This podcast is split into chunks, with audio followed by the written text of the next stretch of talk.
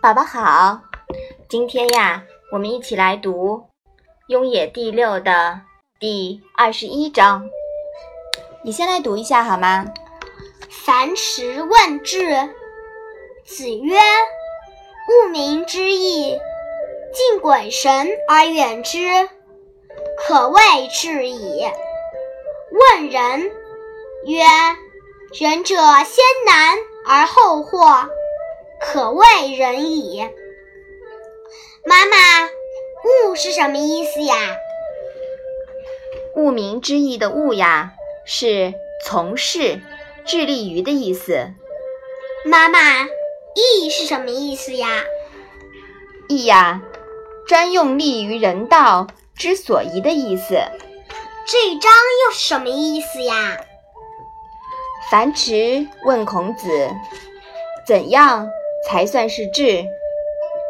孔子说：“专心致力于人民应该遵从的道义，尊敬鬼神，但要远离他，就可以说是智了。”樊迟又问：“怎样才是仁？”孔子说。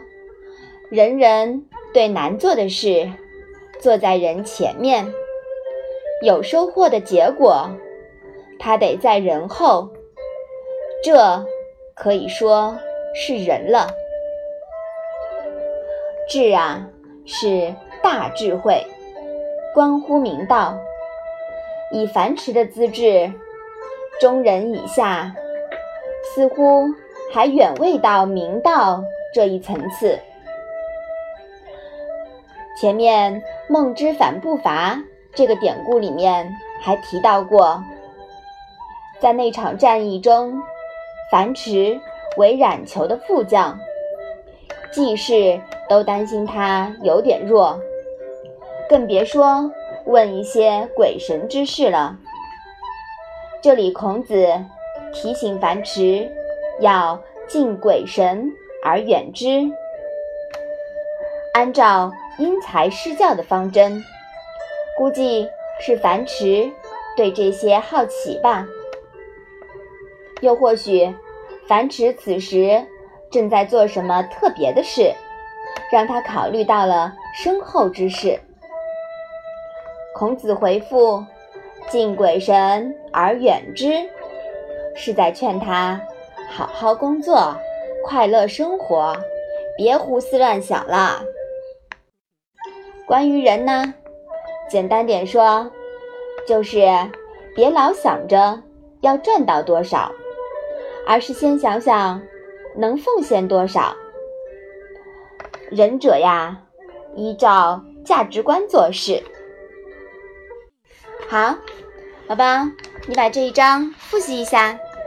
樊迟问智，子曰：“物民之义。”敬鬼神而远之，可谓至矣。问仁，曰：仁者先难而后获，可谓仁矣。好的，这一章啊提到了智和仁，那下一章呢，孔子呀将对智和仁做进一步的阐述。引出了“智者乐水，仁者乐山”这一句名句，让我们一起来期待下一章的学习吧。谢谢妈妈。